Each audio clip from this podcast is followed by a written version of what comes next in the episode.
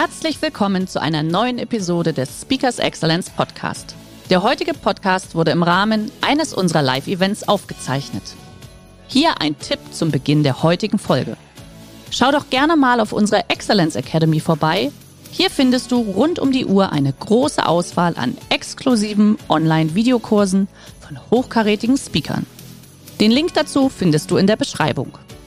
Jetzt aber viel Spaß beim Anhören.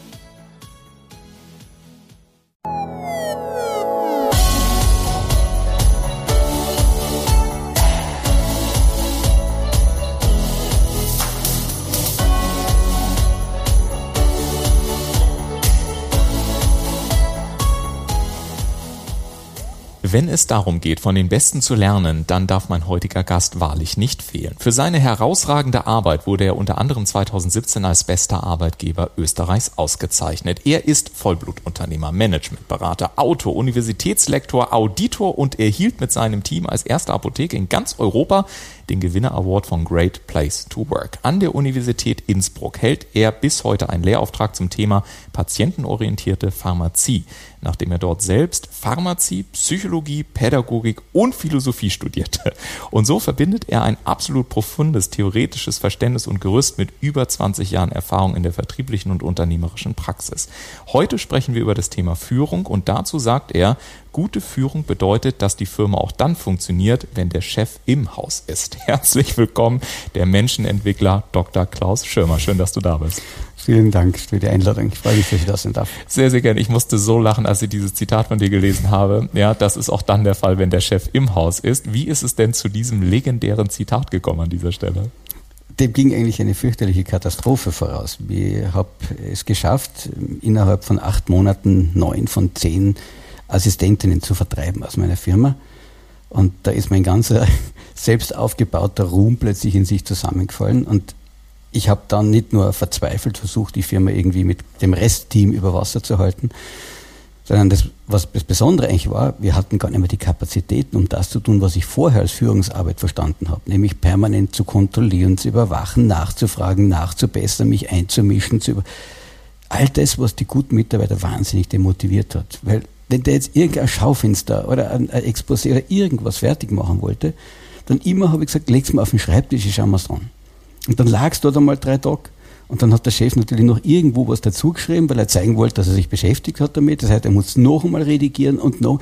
Und das demotiviert die guten Leute. Die sagen fast, was ist mir zu blöd, das ist mir zu lang, das, das dauert mir zu lang. Und dann waren sie weg. Und ich hatte dann plötzlich überhaupt nicht mehr die Kapazitäten. Wir haben uns Überleben gekämpft, um irgendjemanden zu überwachen. Ich habe gesagt, geh los und mach und da drüben musst du dann rauskommen. Und die sind dann ganz andere Wege gegangen, als ich sie ihnen empfohlen hätte. Und das Beschämende oder das Demütigende im wahrsten Wortsinn war, die waren dann schneller dort. Die haben bessere Ergebnisse erzielt. Das ist viel besser gelaufen, als wenn ich dabei gewesen wäre. Und da ist mir dieses Zitat dann irgendwann eingefallen. Ich, ich habe immer gelernt, die Firma muss auch funktionieren, wenn der Chef nicht da ist. Na, das Problem bin ich. Das ist eine A, natürlich äh, extreme Selbsterkenntnis an der Stelle gewesen und ich finde das Zitat trotzdem so göttlich. Also ich äh, sage mir seitdem, seitdem ich es gelesen habe auf deiner Webseite, okay, funktioniert deine Firma auch, Ulf, wenn du selber im Haus bist? Ich finde das großartig. Ähm, großartig ist natürlich auch, dass ich glaube, drei Jahre später, nachdem du dann, äh, ja, wie du gerade gesagt hast, diese etwas ernüchternde Zeit hattest oder eigentlich eine sehr positive Zeit der Selbsterkenntnis, ähm, bist du ausgezeichnet worden mit deinem Team als erste oder ja, als erfolgreichster Arbeitgeber, so kann man sagen, in ganz Österreich 2017 2017 war das der Fall. Als du das gehört hast oder das Telefon klingelte oder die E-Mail bekommen hast, was ging dir denn da so als erstes durch den Kopf? Also es waren drei Stufen. Das eine, wir wurden eingeladen dazu, da wussten wir schon mal, wir sind in der besseren Hälfte quasi der Teilnehmer. Dann hieß es, wir kommen auf die Bühne, dann haben wir gewusst, wir sind unter den Top Ten. So, und wenn dann der zehnte Platz ausgerufen wird, das bei einem Countdown läuft das ja ab, dann möchtest du nicht der Zehnte sein. Mhm. Du applaudierst heftig beim Neunten und beim Achten freust dich noch mehr für den, weil der jetzt Achter geworden ist und nicht du. Das ist ja nicht wirklich uneigennützig. Und ab Platz drei habe ich richtig gemerkt, ich war mit fünf Mitarbeitern dort in Wien. Platz drei haben wir, da wollten wir gewinnen. Da wollten wir es nicht mehr hergeben. Da war nur mehr die Angst da. Hoffentlich, hoffentlich hat die Volksfürsorgeversicherung jetzt nicht doch noch irgendeinen super Gag aus dem Sack gezogen. Das müssen wir jetzt heimbringen. Und der Moment, den werde ich nie vergessen. Wenn mir saß meine Frau, die hat gezittert am ganzen Leib. Meine Marketing-Mitarbeiterin, die hat ungerührt alles gefilmt, was sie erwischt hat. Und dann ging vorne auf der Bühne das Bild hoch und obere Apotheke, Team Sondé, Villach. Und mir sind fast die Tränen gekommen. Also da, da, war ich wirklich, da kriege ich heute noch Gänsehaut. Das, das war wirklich einer der, willigsten, der, der bedeutendsten Momente in meinem Leben. Und das sieht man tatsächlich, dass dir das heute noch berührt und das ist sehr schön zu sehen. Also auch, dass du zu den Vollblutunternehmern gehörst, die sich das erlauben. Und einer deiner wichtigsten Prinzipien ist ja das Prinzip Freundschaft, Freundschaft auch in der Führung zu implementieren. Was bedeutet das denn ganz konkret im Alltag? Es heißt irrtümlich bester Arbeitgeber Österreichs. Und das impliziert so, so quasi der Superchef. Und genau das ist es ja nicht. Great Place to Work heißt ein guter Platz zum Arbeiten. Das ist aber Great Place to Live. Und dass wir ein guter Arbeitsplatz sind, das ist eigentlich, verdanke ich ja nicht meiner Genialität, sondern genau im Gegenteil, das verdanke ich ja den Leuten, die dort vor Ort sind, die da auf jeden Tag zugange sind, wie die miteinander umgehen, wie die aufeinander aufpassen und schauen, wie sie auch auf mich schauen. Ein simples Beispiel dazu. Ich verzweifle oft einmal an irgendwelchen bürokratischen Hürden. Da sitze ich dann vor dem Computer und könnte schreien vor Wut. Und da zisch, und das tut man ja nicht, also zisch ich und fauche ich und fluche ich da vor mich hin. Und früher hat die Mitarbeiter immer ganz erstarrt da gestanden, ah, was hat er denn jetzt, um Gottes Willen, habe ich was falsch gemacht, hat mit mir zu tun, Achtung, jetzt kommt er. Und das war immer schrecklich, weil ich habe mich dann so allein gefühlt. Und die Mitarbeiter haben sich mehr oder weniger geschaut, dass sie aus der Schusslinie kommen. Und irgendwann haben sie verstanden, und deswegen ist das Prinzip Freundschaft für mich so wichtig, irgendwann haben sie verstanden, wenn der Alte so faucht und zischt und flucht, dann, dann spinnt er nicht, sondern dann leidet er. Und was macht man mit dem, was macht der Fußballmannschaft, wenn der Kapitän leidet, wenn der verletzt ist? Man rennt hin und hilft ihm. Und das ist es jetzt anders. Jetzt, jetzt merken sie auch, wow, heute hat er wieder seinen Tag. Aber sie zischeln nicht, sie spötteln nicht, sie lachen nicht.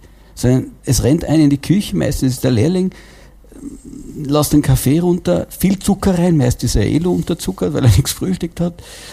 Tasse Milch dazu, ein Glas Wasser dazu, ein Kekse obendrauf, Schokolade obendrauf, Streu. Also alles ganze Programm, da stellen sie mir das hin und sagen, Chef, das ist für Sie, wir glauben, das tun Ihnen gut. Und weißt du, das ist, das ist so ein anderer, ein anderer Spirit. Das ist so unendlich viel liebevoller. Das ist, da, da, holt, da, da bin ich nicht mehr allein mit meinem Problem. Sie können mir eh nicht helfen. Aber das Gefühl, sie merken, dass es mir schlecht geht und sie wollen mir irgendwie helfen, und sei es nur bei meinem Blutzucker, das macht mich unendlich dankbar. Und das ist für mich nichts anderes. Du könntest sagen, sie machen es mir zuliebe. Mhm. Da steckt auch das Wort Liebe drin. Mhm. Das, ob jetzt Freundschaft oder Liebe, es ist synonym, es ist eigentlich das Prinzip. So ganz witzig, ich habe äh, mit dem Konfliktmotivator Wolfgang Walter Wulle ein sehr spannendes Interview geführt und der sagte zum Beispiel auch, wenn es um Konflikte geht und, und man auch eine Konfliktkultur, äh, also eine gute Konfliktkultur braucht, dann braucht man eben auch so diesen, ja, er nutze auch dieses Wort Liebe in Anführungszeichen. Wir haben da ein paar Minuten darüber gesprochen und Gott sei Dank gibt es ja auch immer mehr junge Unternehmen und moderne Unternehmen, für die das nicht irgendwie so ein Esoterik-Konzept ist, sondern die sagen, doch, es geht genau darum und es darf dann auch tatsächlich einfach sein. Manchmal ist es einfach die Tasse Kaffee, manchmal ist es ein freundliches Hallo, manchmal ist es einfach, wir kriegen das hin.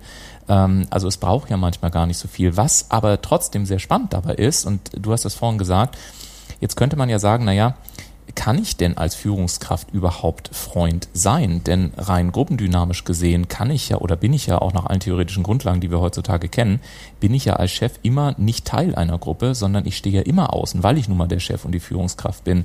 Wie hast du für dich äh, dieses Dilemma gelöst oder hast du Führung neu erfunden an dieser Stelle? Es ist kein Dilemma.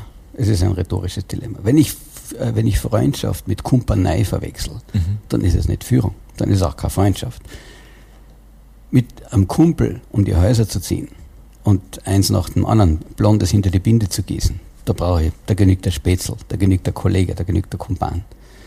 Die Freundschaft beginnt dort, wo der mir den Autoschlüssel wegnimmt und sagt, du fährst jetzt nicht mehr heim.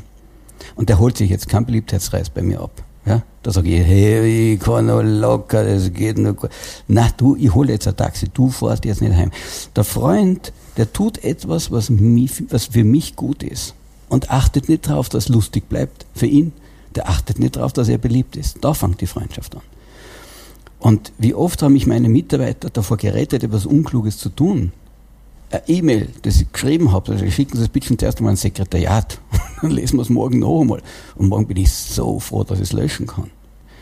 Zwei Mitarbeiter haben sogar die Ermächtigung bei mir, gibt ja so Tage, da geht wirklich alles schief und da falle ich in so eine emotionale Spirale rein. Da geht's nur bergab. Da ein Ärgernis kommt zum nächsten dazu. Und da hilft auch kein Kaffee dann irgendwann einmal mehr. Und an solchen Tagen haben zwei Mitarbeiter die Berechtigung, sogar die Pflicht, dazu haben sie sich verpflichtet und committed, mich heimzuschicken.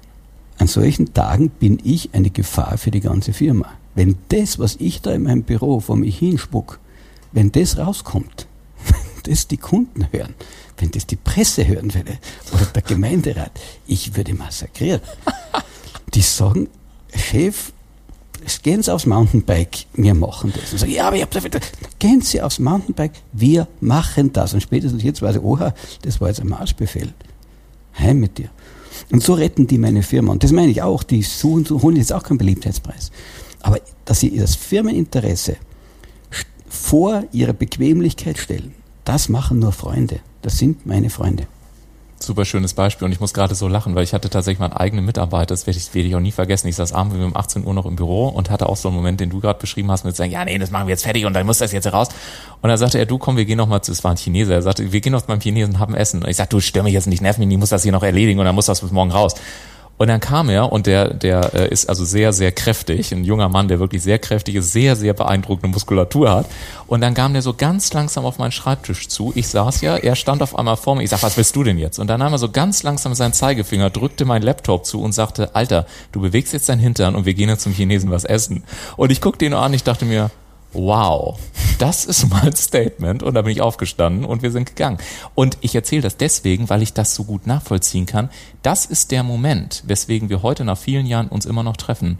Und er seitdem in meinem, in meinem Respekt und in der Art, wie ich ihn angeschaut habe, um einen nicht zu beziffernden Prozentsatz nach oben geschossen ist, weil ich so gedacht habe, hätte er das an diesem Abend nicht getan, ich habe keine Ahnung, was an dem Abend noch passiert wäre, aber es wäre mir mit Sicherheit nicht besser danach gegangen. Also insofern muss ich gerade schmunzeln, als du das erzählt hast, wobei ich noch nie gehört habe tatsächlich, dass jemand sagt, äh, ich ermächtige zwei Mitarbeiter, dass die mich als Chef tatsächlich nach Hause schicken können.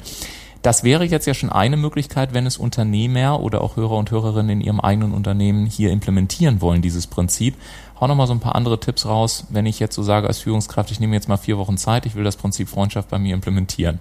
Was sollte ich tun und was sollte ich vermeiden?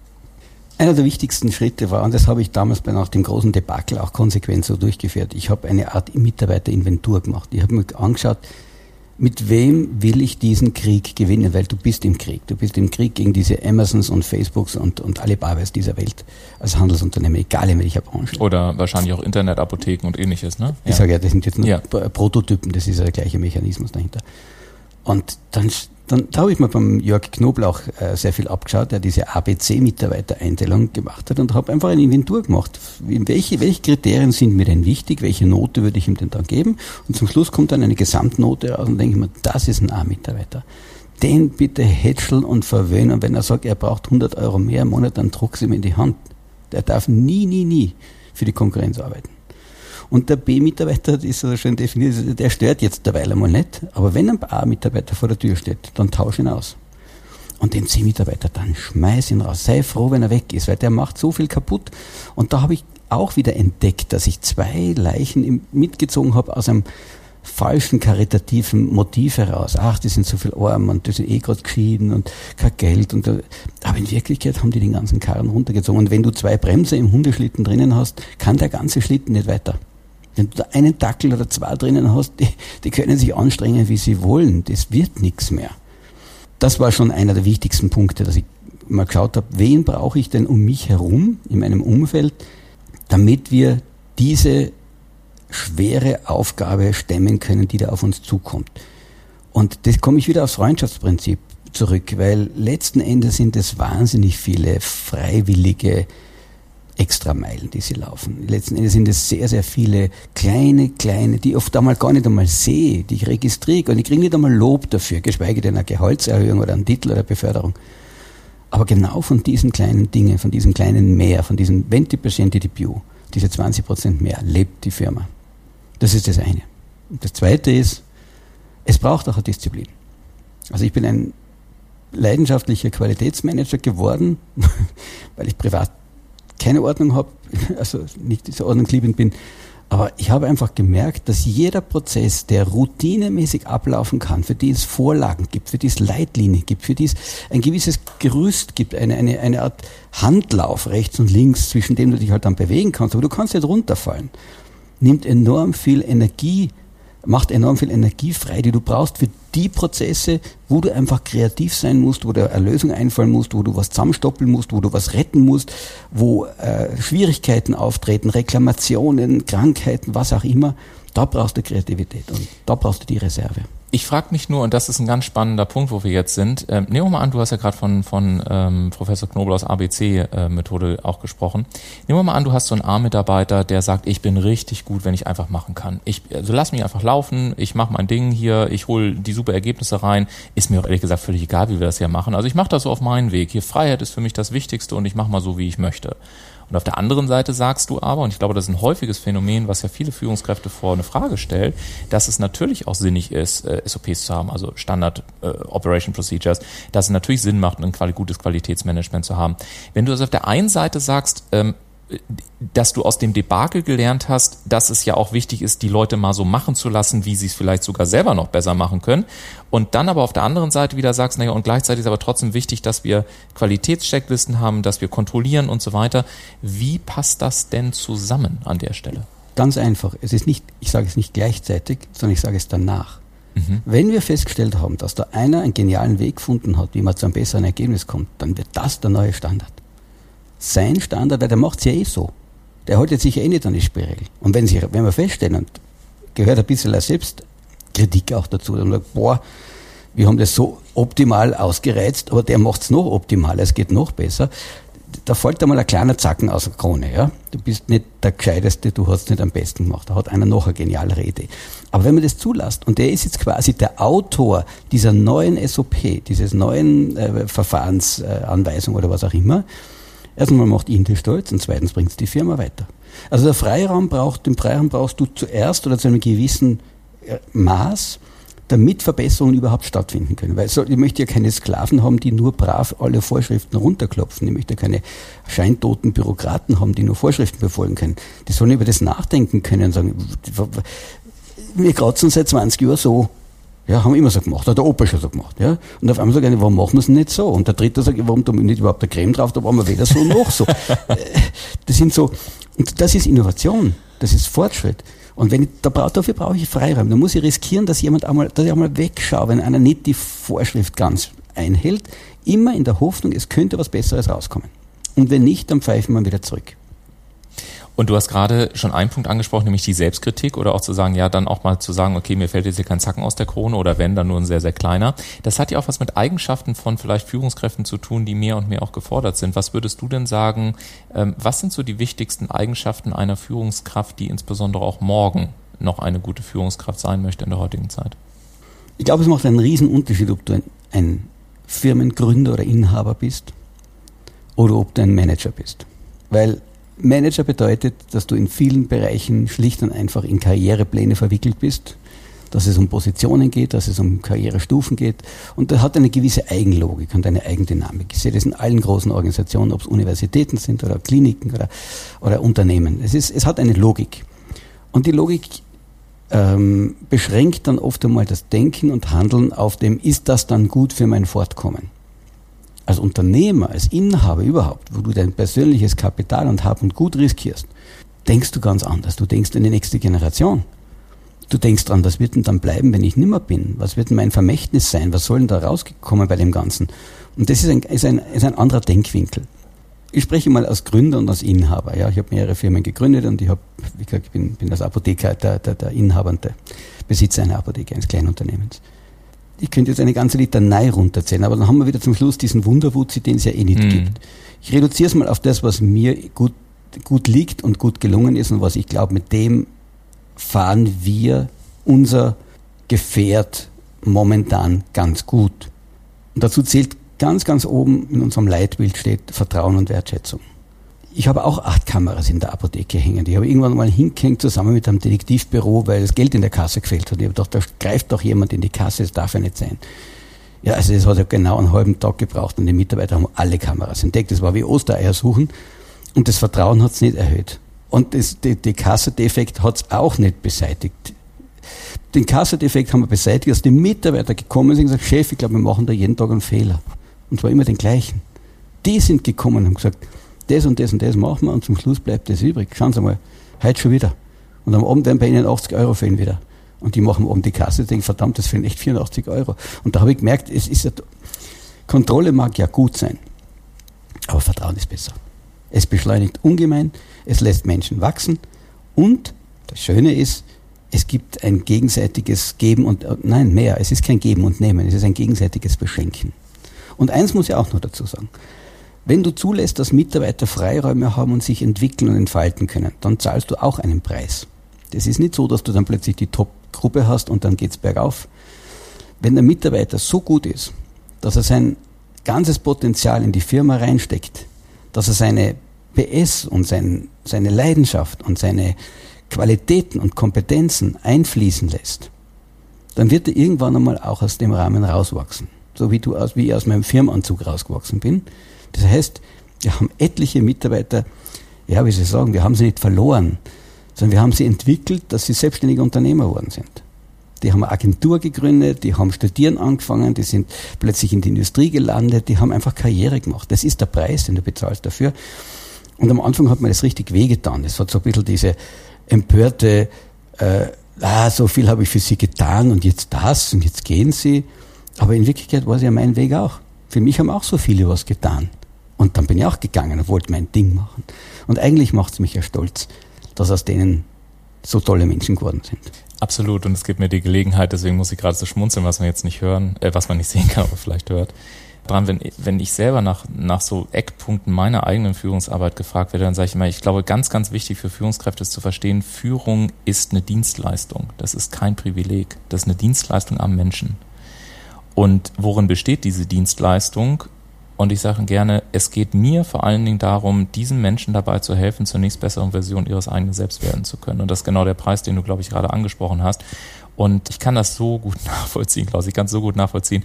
Aber ich bin völlig bei dir. Eine der schönsten Momente ist, wenn dann das Telefon klingelt oder auch das Handy klingelt und ehemalige Mitarbeiter dran sind, die vielleicht ihre eigene Bude mittlerweile am Laufen haben und sagen, du Ulf, oder in deinem Fall dann, du Klaus, sag mal, wie ist denn das eigentlich? Wie machst denn du das, wenn da irgendwie was ist? Wie hast du das Problem mal gelöst? Und das finde ich ist auch Teil eines Vermächtnisses, mhm. dass man nämlich sagt, diese Idee, diese Werte, die ich selber gelebt habe, die wächst in anderen Menschen weiter, die es dann auch wieder an ihre Mitarbeiter weitergeben. Und das ist dann auch ein, ein wunderschönes Vermächtnis an dieser Stelle. Es ist so, wenn die Kinder aus dem Haus gehen. Ja. Das tut auch weh. Aber möchtest du sie immer drinnen haben? Nein. Lieber Klaus, ich glaube, wir könnten noch äh, gefühlte 300 Stunden weiterarbeiten. Äh, das nächste Mal können wir mal fragen, ob es an der Uni Innsbruck einfach nicht mehr Studienfächer mit P gab oder ob es einfach eine persönliche Leidenschaft war. Aber das machen wir das nächste Mal. Ich danke dir auf jeden Fall sehr, dass du heute da warst und wünsche dir und deinem Team bei eurem Wirken weiterhin alles Gute und ganz, ganz viel Erfolg. Herzlichen Dank und danke für die Einladung. Ich habe mich sehr gefreut. Sehr, sehr gerne. Und wenn Sie sagen, Mensch, das war ja ein wirklich toller Talk mit ganz vielen spannenden Einblicken von dem besten Arbeitgeber Österreichs und den würde ich gerne mal für uns exklusiv für ein paar Stunden oder auch mal für einen Workshop haben wollen, ja, dann rufen Sie doch einfach mal an. Rufen Sie uns an, senden Sie uns eine E-Mail oder schauen Sie uns, äh, schauen Sie bei uns auf der Webseite vorbei. Alle Kontaktdaten finden Sie in den Show Notes oder auf www.speakers-excellence.de. Mein Name ist Ulf Zinne. Schön, dass Sie heute wieder mit dabei waren. Machen Sie es gut. Bis zum nächsten Mal.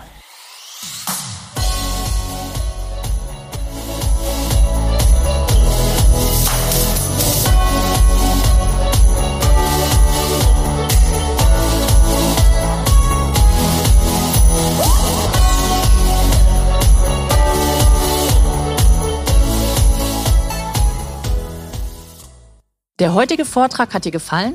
Dann schau dich doch gerne auf unserem Kanal um oder sei live bei einem Forum dabei. Weitere Informationen findest du in der Beschreibung. Bis zum nächsten Mal.